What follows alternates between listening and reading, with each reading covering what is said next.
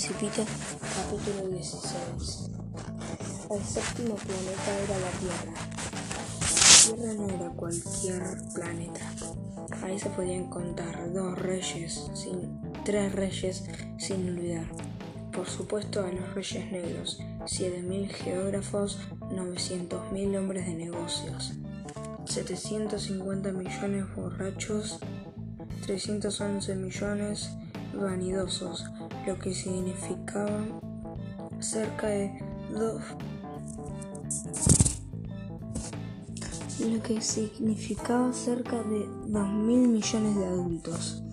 Para que tengan una idea del tamaño de la Tierra, les contaré que antes de que se inventara la electricidad era necesario tener a través de los seis continentes un verdadero ejército de faroleros mirado con algo de distancia, sería un espléndido espectáculo. Los movimientos de este ejercicio se regularían como los del ballet. En la ópera primero vendría el turno de los valores de Nueva Zelanda y Australia. Una vez fue encendidos sus faroles.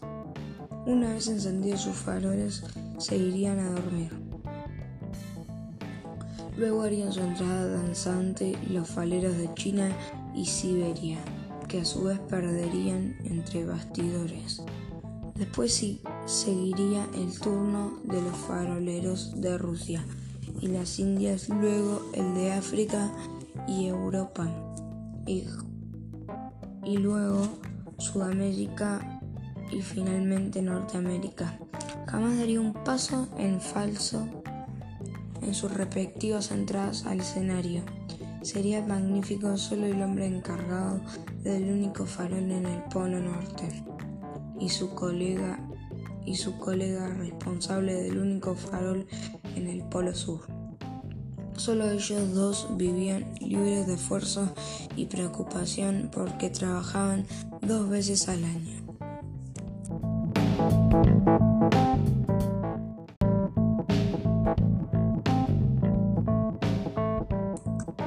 Principito capítulo 17. Cuando se quiere ser ingenioso, a veces uno se ve un poco. No es lo del con lo que les he contado sobre los faroleros y me doy cuenta de que corro el riesgo de entregarles una falsa idea sobre. Aquellos que no lo conocen los hombres ocupan muy poco espacio de la Tierra. Si los dos billones de habitantes que pueblan su superficie se, pusieran de pie apretado unos contra otros, como si tratan de una gran asamblea pública,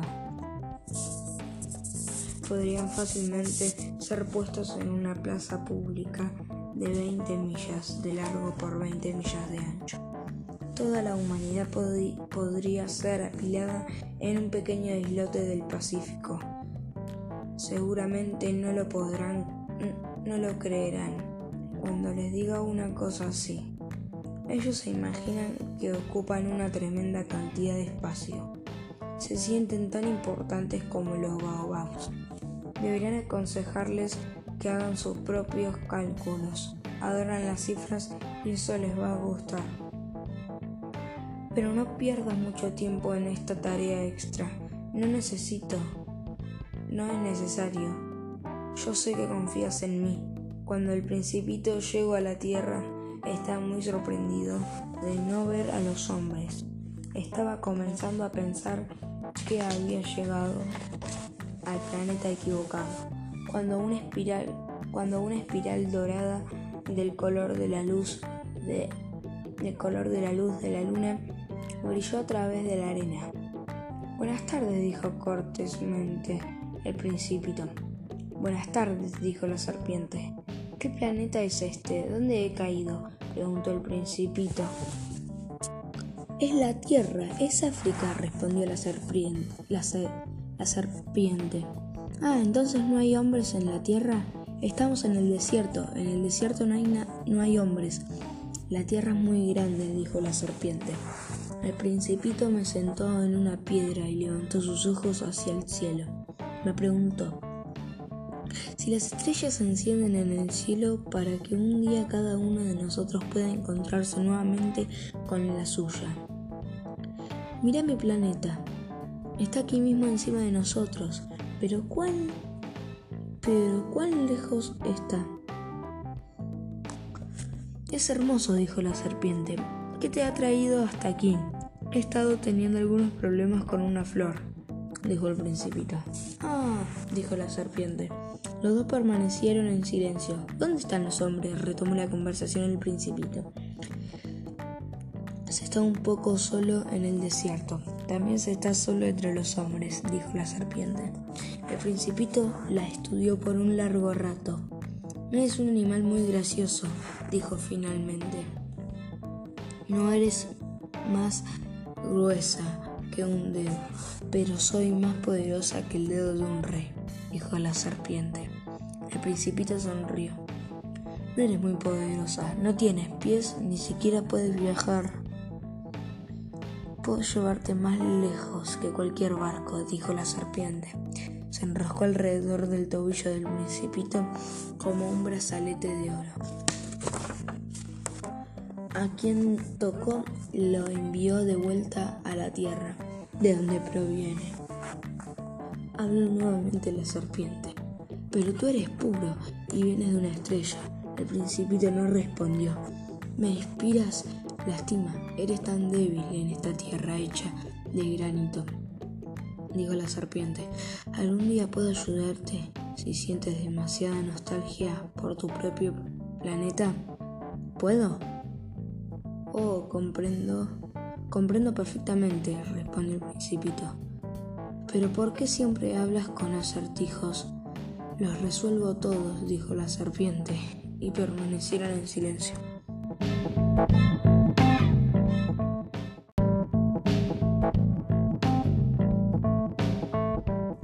El Principito, capítulo 18. El Principito cruzó el desierto y se encontró con una sola flor. Era una flor de tres pétalos, una flor insignificante. Buenos días, dijo el Principito. Buenos días, dijo la flor. ¿Dónde están los hombres? preguntó con cortesía el Principito. La flor había visto pasar una vez una caravana. Los hombres, repitió la flor, creo que existen seis o siete. Los vi hace unos años atrás, pero nunca se sabe encontrarlos. Nunca se sabe dónde encontrarlos, porque el viento los hace volar lejos. No tienen raíces y eso hace que sus vidas sean muy difíciles. Adiós, dijo el principito. Adiós, dijo la flor.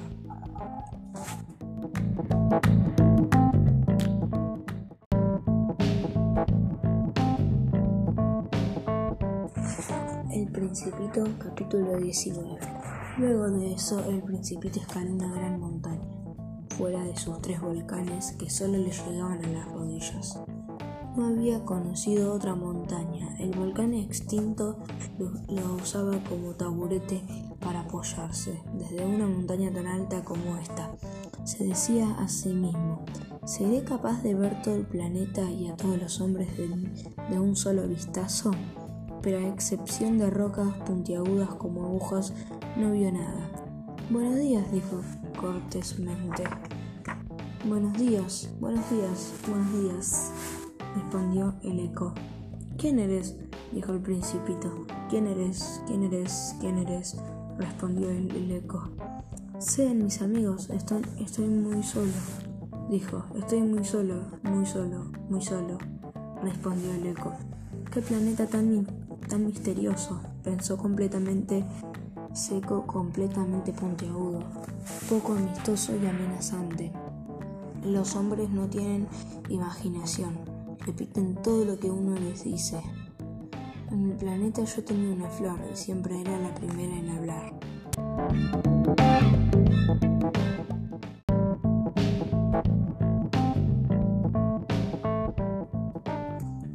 Principito capítulo 20 pero sucedió que luego de caminar por mucho rato a través de la arena, las rocas y la nieve, el principito finalmente encontró un camino. Y todos los caminos llevan hacia las moradas de los hombres. Buenos días, dijo. estaba de pie frente a un jardín de rosas en flor. Buenos días, dijeron las rosas. El principito las contempló, todas se parecían a su flor. ¿Quiénes son ustedes? exigió una respuesta estupefacta. Somos rosas, dijeron las rosas.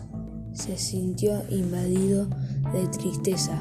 Su flor le había dicho que ella era la más única de su especie en todo el universo, y aquí hablan cinco mil de ellas, todas iguales en un solo jardín. Esto la molestaría mucho, si pudiera verlo, se dijo a sí mismo. Se pondrá a toser de forma horrorosa y, y pretendería que se está muriendo para evitar que se rían de ella. Yo me vería obligado a fingir que la estoy cuidando para que se recupere, porque si no lo hiciera sería capaz de morirse de verdad, con tal de humillarme a mí también.